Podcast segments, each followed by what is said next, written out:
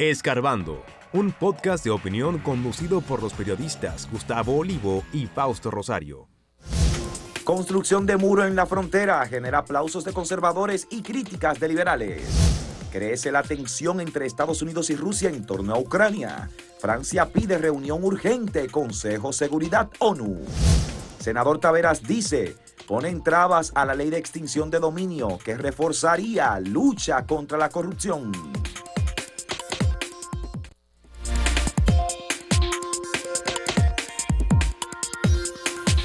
Las tensiones entre Rusia y Ucrania por el tema de la voluntad o el interés de Ucrania de formar parte de la OTAN, la Organización para el Tratado del Atlántico Norte, que es una organización de autoprotección occidental, sobre todo de Europa y Estados Unidos, eh, bueno, pues ha generado esta discusión y este debate que nosotros hemos dicho que es una guerra de los misiles o una crisis de los misiles a la inversa, como la ocurrida en el año 1962 con Cuba, cuando John F. Kennedy era el presidente de Estados Unidos y no aceptó que los rusos instalaran armas en el territorio cubano. Armas que por supuesto iban a estar dirigidas o estaban dirigidas al territorio norteamericano. Eh, bueno, o preventivamente, Bueno, entonces, igual va a ocurrir en este caso, porque Ucrania es uno de los territorios que se independizó con el desmembramiento de la Unión de Repúblicas Socialistas Soviéticas. Y Putin ha dicho, en una especie también de delirio de grandeza y de recuperación del poderío eh, ruso anterior a la defenestración del, del socialismo en ese país, que se produjo en el gobierno de Mikhail Gorbachev, y que se dio la transición y el descalabro en el gobierno de Boris Yeltsin. Entonces, ¿qué ha ocurrido? Que eh, Rusia ha tomado decisiones muy duras y ha amenazado con intervenir en Ucrania en el caso de que Ucrania se integre a la OTAN. Esa es la discusión. Ahora, todo esto tiene efectos sobre la economía mundial. Estados Unidos ha aplicado y sigue aplicando sanciones contra Rusia. Igualmente, eh, la Unión Europea ha aplicado y sigue aplicando sanciones contra Rusia. El hecho de que Rusia hace unas cuantas horas tomara la decisión de penetrar en los territorios de Ucrania, dos áreas de Ucrania, que están gobernados por eh, ucranianos prorrusos que quieren la unión con Rusia, bueno, pues eso ya ha O tener países independientes, pero eh, más, más afectos a Rusia que a Ucrania, porque son rusos, hablan ruso, son prorrusos, se le dice prorrusos, son eh, guerrilleros que están no no pero más que los guerrilleros hay un territorio o sea está, estamos hablando de eh, un sitio llamado Gans y Donetsk. Se declararon independientes está la parte más hacia el este de hacia el este de Ucrania y hacia el oeste de Rusia. Son dos territorios ahí. Bueno, ayer se produjo una reunión de emergencia del Consejo de Seguridad. Era a partir de las 10 de la noche en Nueva York, pero la reunión comenzó media hora después. Y esa reunión de emergencia estaba presidida por el presidente del Consejo de Seguridad, que precisamente este mes es Rusia. sí, porque eso es itinerante. Le corresponde a Rusia. Y allí hubo discursos de parte por supuesto, de Estados Unidos, de los rusos y de los países miembros del Consejo de Seguridad. Pero llama la atención, importantísimo, aquí todos los países, incluyendo los países africanos, Gabón, Ghana, etcétera, que emitieron, presentaron discursos de condena a la intervención de Rusia en los territorios de Ucrania. Dicen que esto es una violación de la soberanía de Ucrania y que esto va a tener o debía tener consecuencias exhortando a Rusia a retirarse. Bien, ahora la cuestión es la siguiente. Estos, hay dos países, tres países, por decirlo así, que se pronunciaron y que no condenaron a Rusia como consecuencia de esta reunión de anoche. China. Mira, mira, mira cuáles son los países. La República Popular China, que emitió un discurso, por cierto, bastante breve, pero intentando de, que haya conciliación. Pero exactamente, de tácitamente, se entiende así, de apoyo a Rusia. Por lo menos no oposición. Exactamente. El otro país que hizo un discurso en donde no condenó a Rusia y dejó una posición como de ambivalencia, pero más de adhesión a Rusia que a Occidente, fue la India. Ojo, ah, pues, ojo, importante. Es que son, son intereses. Y el otro país, vaya sorpresa, de América Latina en este caso, que no condenó a Rusia, como pretendían todos los demás que estaban en esa línea, fue Brasil. Intereses también, porque Brasil ha estado haciendo mucho negocio con eh, tanto con Rusia como con China como con la India. Ahora bien, porque la cosa hay que ponerla en su contexto. De este lado uno tiene la versión occidental, que si uno se pone a ver todos los días CNN o Fox, uno piensa que ya está la Tercera Guerra Mundial. Y que este hombre es una especie de Hitler, y malvado. Hay cosas que hay que verlas, hay que ponderar. Primero, eh, Ucrania fue territorio no solo de la Unión Soviética, porque no fue la Unión Soviética, antes del Imperio Ruso Grande del imperio ruso, grande, de los Ares. De los Ares. Estaba un poco difusa la cosa. Y el creador de Ucrania fue Lenin, que, propuso lo que tuvieran la república con cierta autonomía, porque tenían identidad muchas veces con idiomas distintos, como los georgianos, ese tipo de gente. Eh, así que dijo, no, no, para que tengan dentro de la, de, la URSS, tengan esos gobiernos autónomos a su vez conectados con la verdad el gobierno central. Eh, eso por un lado. Lo otro es que hay unos acuerdos de Minsk que se firmaron en 2014. ¿A raíz de qué? Recuerden que un presidente que fue derrocado porque los más nacionalistas o pro-occidental decían que era muy pro-ruso y ese hombre lo derrocaron y salió corriendo. Eh, ahí hubo sí altercado porque él trató de resistir a la gente que lo iba a derrocar y Rusia le ayudó. Eh, y ahí sí hubo incursión de tropas rusas que ya ve. Se firmaron ese acuerdo de Minsk. Minsk es en Bielorrusia, que es otro eh, estado que se desprendió de la Unión Soviética y que es más, más filo ruso, se puede decir. Entonces, ese acuerdo de Minsk decía claramente que eh, Ucrania no debía ingresar a la OTAN. ¿Por qué? Bueno, porque en la frontera rusa, y eso es tener cañones potencialmente enemigos en su contra. Eso sería mucho más cerca que cuando se instalaron los misiles en Cuba, que estaba separado por el mar, ahí mismo en la frontera. Eso es lo que Putin ha dicho. Si yo tengo de aliado a México, a Canadá y monto misiles, ustedes van a estar contentos. O sea que tampoco es que es una cuestión de seguridad para ellos esa situación. Entonces ese acuerdo de Minsk no, eh, alega que no se cumplieron, que Ucrania quiere entrar eh, asusada por Occidente en la OTAN, y que para ellos es un tema de seguridad nacional. Es lo que él ha estado argumentando. Esos dos territorios que se hicieron autónomos, eh, el alegato de ellos de pedir... ruso, ¿eh? Autónomo pero pro Sí, bien, bien, como bueno, como tenemos a Israel, que es un estado norteamericano, Medio Oriente, sembrado ahí por los británicos y Estados Unidos, porque es lo mismo, las potencias son así. Eh, y sabe que el único país, incluso cuando el propio Obama dijo en el seno de la ONU que ya no iba a votar a favor de mantener el embargo a Cuba.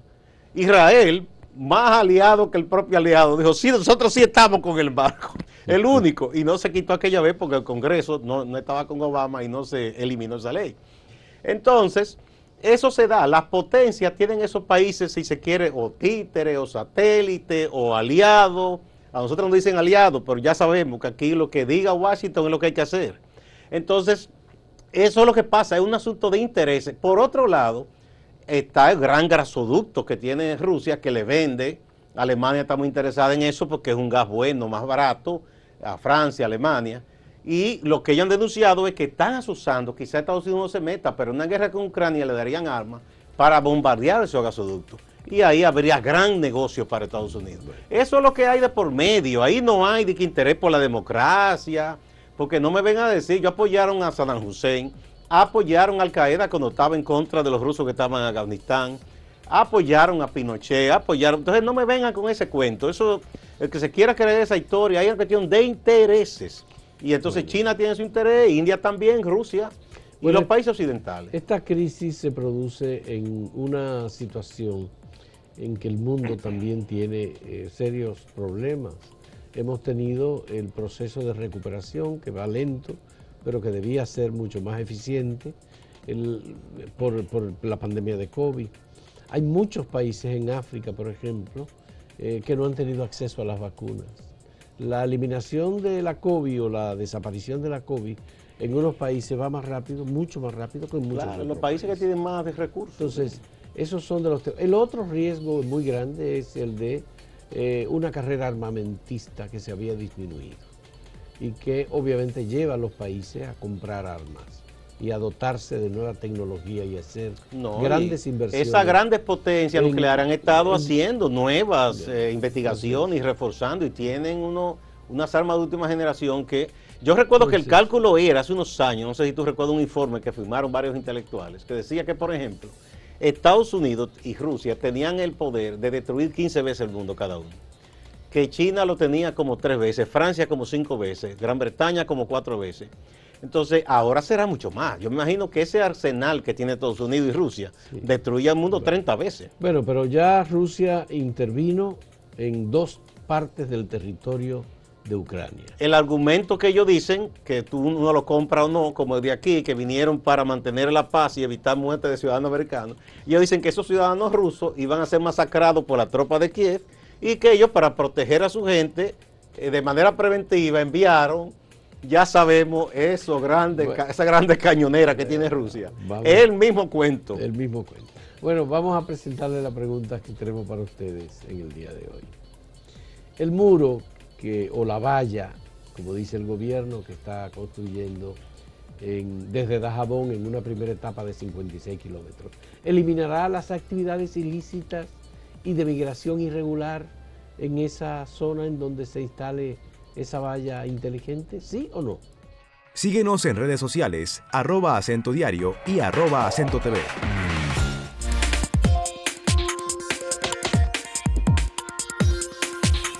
Como era de esperarse, el anuncio ya formal y la presencia del presidente y unos cuantos funcionarios y algunos personajes en la frontera el domingo, hablando con con pasión sobre la construcción de la verja o el muro. No se quiere decir muro porque es feo, pero es un muro eh, que dicen inteligente, ahí hay tecnología de punta de Israel.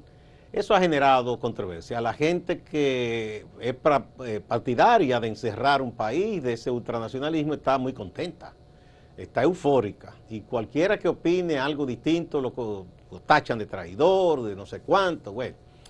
El caso es que han surgido muchas interrogantes. Una es que, bueno, esa tecnología que se ha elogiado tanto de Israel, pero Israel tiene esas cosas allá y no evita los problemas que tiene Israel con vecinos y con los propios eh, palestinos en la franja de Gaza, que ellos han ido acorralando en una zona ahí.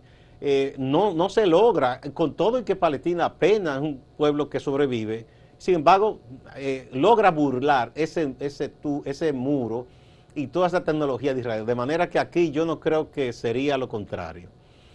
Otra cosa también es, y se ha hablado mucho, de que habría que ver eh, si los militares que son apostados ahí o los civiles funcionarios eh, van a cambiar completamente y no van a ser proclives a aceptar cualquier paga o cualquier soborno de alguien que quiera ingresar de aquel lado o mm, penetrar con alguna mercancía legal o ilegal eh, porque esa parte humana, eso está por encima de la tecnología, ¿verdad? Eh, lo otro yo creo, creo que es un gran riesgo del gobierno, eh, apostar a que esto ya va a ser una solución, aunque no lo dijo así el presidente, pero muchos hablan que ya se le va a poner fin a todos los problemas, porque se podría ver pronto que no es así, eso podría contener más o menos el cruce de vehículos, quizá el cruce de personas de manera masiva, pero no es que eso va a resolver todos los problemas, que regularmente hay una frontera en donde uno de los países tiene un nivel de vida y de desarrollo superior y el otro, que atraviesa crisis tras crisis en lo político y ahora con más problemas económicos, la gente intente cruzar para obtener algún tipo de empleo o forma de ganarse la existencia. Eso lo hemos visto en lugares de la frontera de Estados Unidos, cuando todavía Portugal y España no, no, tenían el nivel de desarrollo que tienen ahora, que no habían sido parte de la Unión Europea ni nada de España, había una gran migración de españoles hacia Alemania y Francia y eso era un problema también. Y por más que hicieron Alemania y Francia, no podían contener eso. Y ahí vemos lo que pasa con la gente que cruza de los países que tienen problemas en Asia, Medio Oriente y en África hacia Europa.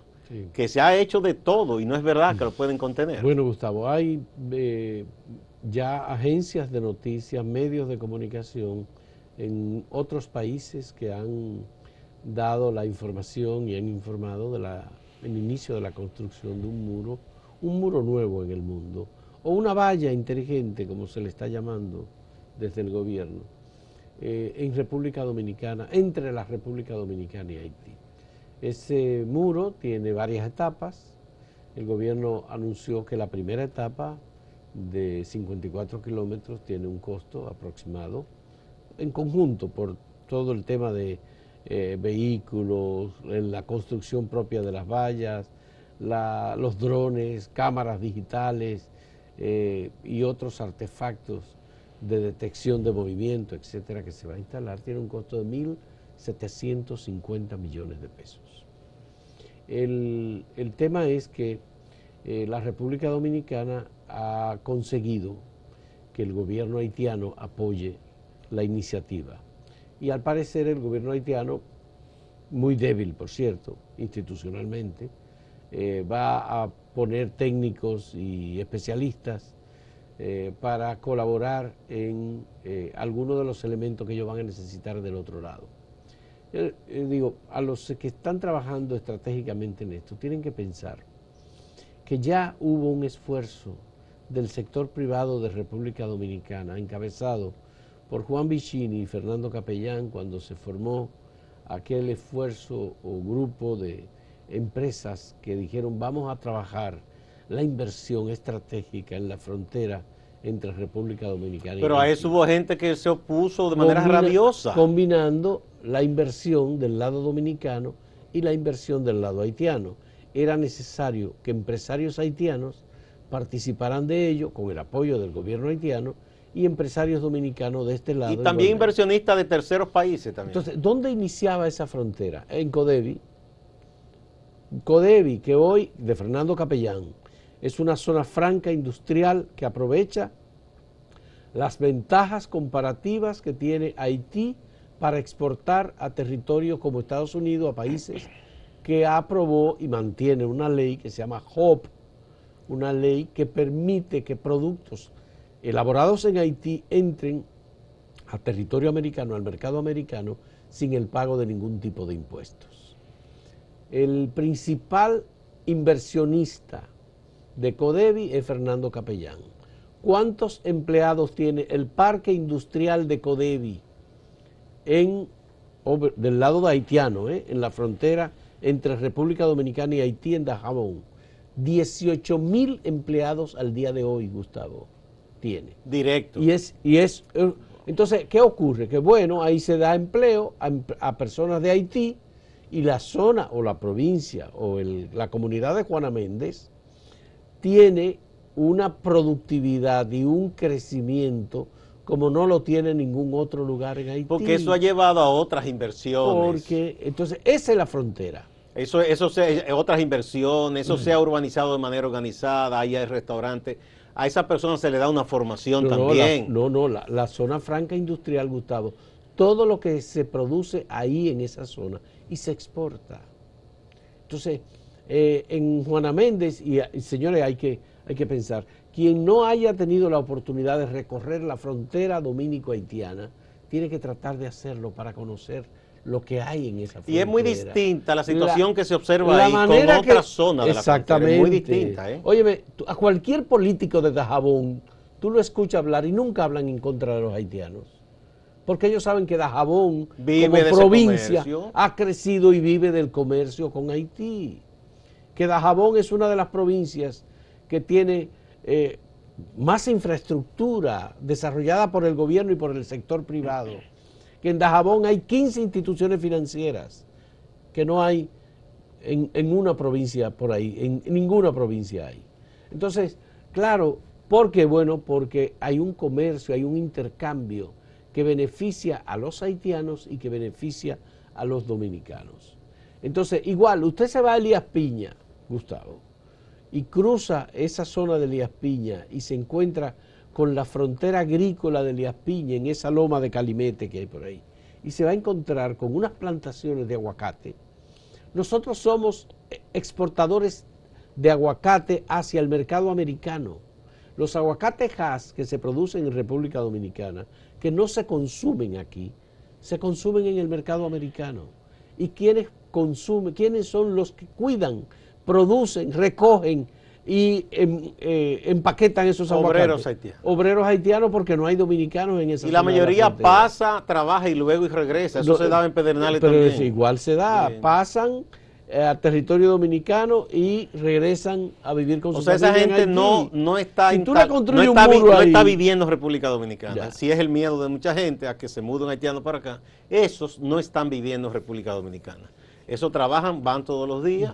Y eso se da en muchísimas fronteras, esos acuerdos. Y luego hay otras comunidades que conviven, Gustavo, porque la frontera es un montón de piedra que lo cruzan caminando sin ningún tipo de... Sí, eso se da en todas partes donde hay frontera. Entonces, ahí hay temas de salud, de educación. Es verdad que algunas mujeres embarazadas cruzan y en algún centro hospitalario dominicano, bueno, pues dan a luz. Eso, ese es otro tema. Pero ese es un tema que hay que tratarlo eh, de, sin esta vocación de odio que lo impulsan, empujan eh, los neonacionalistas, esta gente que lo que quieren es que nada, que, que peleemos, que combatamos, que, nos matemos uno con otro. Muy, eso es muy triste. Que Porque es lamentable, esa es la realidad. Bueno, vamos a la pausa y a ver de nuevo el tema que hemos puesto para que ustedes omitan su opinión. Precisamente, el muro o verja que se está construyendo en la frontera. ¿Ustedes piensan que eliminará las actividades ilícitas y la migración irregular entre Haití y República Dominicana, sí o no? Si quieres anunciarte en este podcast, escríbenos a podcast.acentotv.de.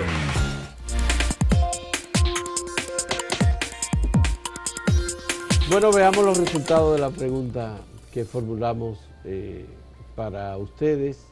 ¿El muro eliminará las actividades ilícitas de migración irregular? No, el 61.62% y sí, el 38.38%. Eso es en el portal. Vamos a ver en Twitter qué ha opinado la gente. En Twitter, bastante más pareja la cosa. Dice que sí, el 54%, mientras que el 46% piensa que no. En YouTube, entonces, el dato es que el 54% dice que no y el 46% dice que sí, que va a eliminar las actividades ilícitas y la migración irregular. Bien. vamos a ver si hay algunas opiniones ahora de los amigos navegantes. Bueno, Jorge de León dice, no es que eliminará, sino más bien que puede contribuir a mayores restricciones, más seguridad, menos tráfico ilegal, tanto humano como comercial. El muro, con sus componentes tecnológicos y de seguridad puede ser un botón de control a tanto desorden fronterizo. Y pone la etiqueta muro fronterizo. O sea que apoya a Jorge de León. Sí, Miguel Reyes dice, mientras en la frontera existan militares y guardias corruptos, el muro nunca logrará su objetivo. Melindo Monta Benítez dice, de lo que estoy casi seguro es que aumentará la tarifa para dejar pasar a los ciudadanos haitianos. Y Católico Dominicano dice, ninguna ley elimina la ilegalidad, sino que dificulta los medios para cometerlos. Pero mire, si tiene una fotografía del Papa. Ahí. Sí. Bueno, señores, muchas gracias por la compañía. Pasamos con Máximo Laureano, que tiene noticias importantes desde la región del Cibao. Adelante, Máximo. Gracias, saludos. La dirección del Hospital José María Cabral Ibáez ha calificado como crítica la situación de la basura en este centro de salud. La negativa del ayuntamiento a recoger los desperdicios, alegando que salud pública le debe 40.4 millones de pesos, una deuda que también incluye al Hospital José María Cabral Ibáez que tendría una deuda de 7 millones de pesos. La situación es crítica y de mucha contaminación, según dice el director de este centro, el doctor Bernardo Hilario. y a la recogedera de los desechos, estas deben recogerse en la mañana y en la tarde. Actualmente se está haciendo cada dos, tres, cuatro días. Y por eso los acúmulos de basura, ustedes ven que son unas montañas. Y esto no es posible que en un hospital como el Cabral Ibáez, que comprende 14 provincias, y lo que hacemos es dar un buen servicio de salud a la población, que los municipios de la región del Cibao no se merecen lo que nosotros estamos viviendo ahora mismo. Activistas sociales, dirigentes comunitarios del municipio de Licey al Medio y las comunidades de la llamada parte baja de Moca que colindan con Licey están reclamando obras al gobierno. Reclaman asfalto, reclaman agua potable, reclaman la terminación de algunas escuelas, reclaman acciones contra los actos delictivos y reiteran que Licey al Medio necesita con urgencia un sistema de drenaje sanitario. Han dicho que están haciendo los reclamos de manera pacífica, pero que si las autoridades no acceden a una reunión para tratar los problemas, para que se conozcan los reclamos y presenten algunas soluciones, retomarán los métodos de salir a las calles, hacer paro de labores, entre otras manifestaciones. Fue aplazada la medida de coerción que se conocería contra Carlos Miguel Pérez Enríquez, es la persona que se habría presentado a un local, a un dealer que está bajo la vigilancia de las autoridades de la Procuraduría por ser un local que tiene vínculo con la Operación Falcón. Carlos Miguel Pérez Enríquez se habría presentado allí con el objetivo de llevarse un vehículo, pero fue apresado, otros dos lograron huir distante pero pendiente, actualidad y objetividad desde Santiago. Siga la programación.